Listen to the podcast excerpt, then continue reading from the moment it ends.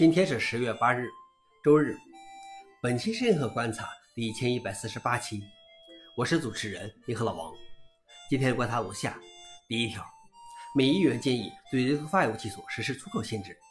美国参众两院的几名议员以美国国家安全为由，敦促美国政府对于 file 相关技术的出口实施限制。议员们担心，中国正在利用美国公司之间的开放合作文化来推动中国半导体产业的发展，这可能会削弱美国目前的芯片领域的领先地位。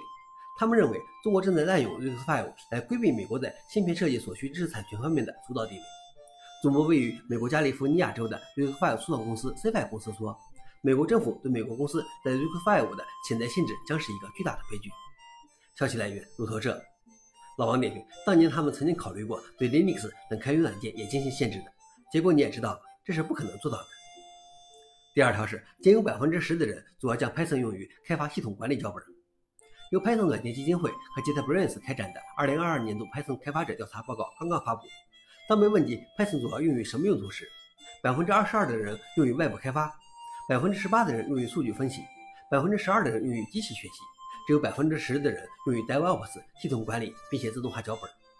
此外，报告显示，百分之九十三的受访者采用了 Python 三，但仍有百分之七的受访者在使用 Python 二。而在上一年度的调查中，这一比例为百分之五，略有回升。在受访者中，百分之五十一的人表示他们在工作和个人教育用途或副业项目中使用 Python，百分之八十五的受访者表示 Python 是他们的主要语言。消息来源：InfoWorld。老王点评：Python 难道不是运维人员最爱的语言吗？看起来它的用户群体已经发生了很大变化，所以即便你不是运维，也该学习一下 Python。最后一条是，澳大利亚科学家用帝国时代游戏模拟蚂蚁战争。在澳大利亚各地已经有五十种不同的入侵蚂蚁，包括电蚁、火蚁和黄蜂蚁。为了消灭它们，已经花费了数亿美元。为了更好地了解本地蚂蚁和外来入侵蚂蚁之间的斗争，澳大利亚国家科学机构的科学家们利用微软的经典电脑游戏《帝国时代》来模拟蚂蚁战争。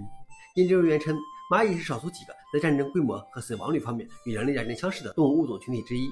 他们认为该工作有助于开发新的栖息地管理办法，比如在城市化环境中增加灌木丛或更复杂的环境，使竞争的天平重新倾向于本地蚂蚁。消息来源：ABC。老王你：所以我们的文明和战争是不是也是别人在玩的帝国时代？以上就是今天的硬核观察。想了解视频的详情，请访问苏富链接。谢谢大家，我们明天见。